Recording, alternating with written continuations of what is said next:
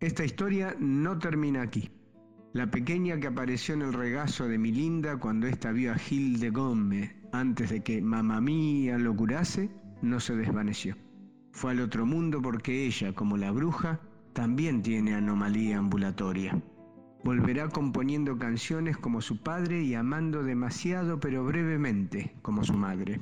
Y se reencontrará con el niño barbudo que luego será el joven barbudo media barba y con otros seres conocidos y por conocer de los cinco reinos, del otro mundo y de la república de los extraños sueños.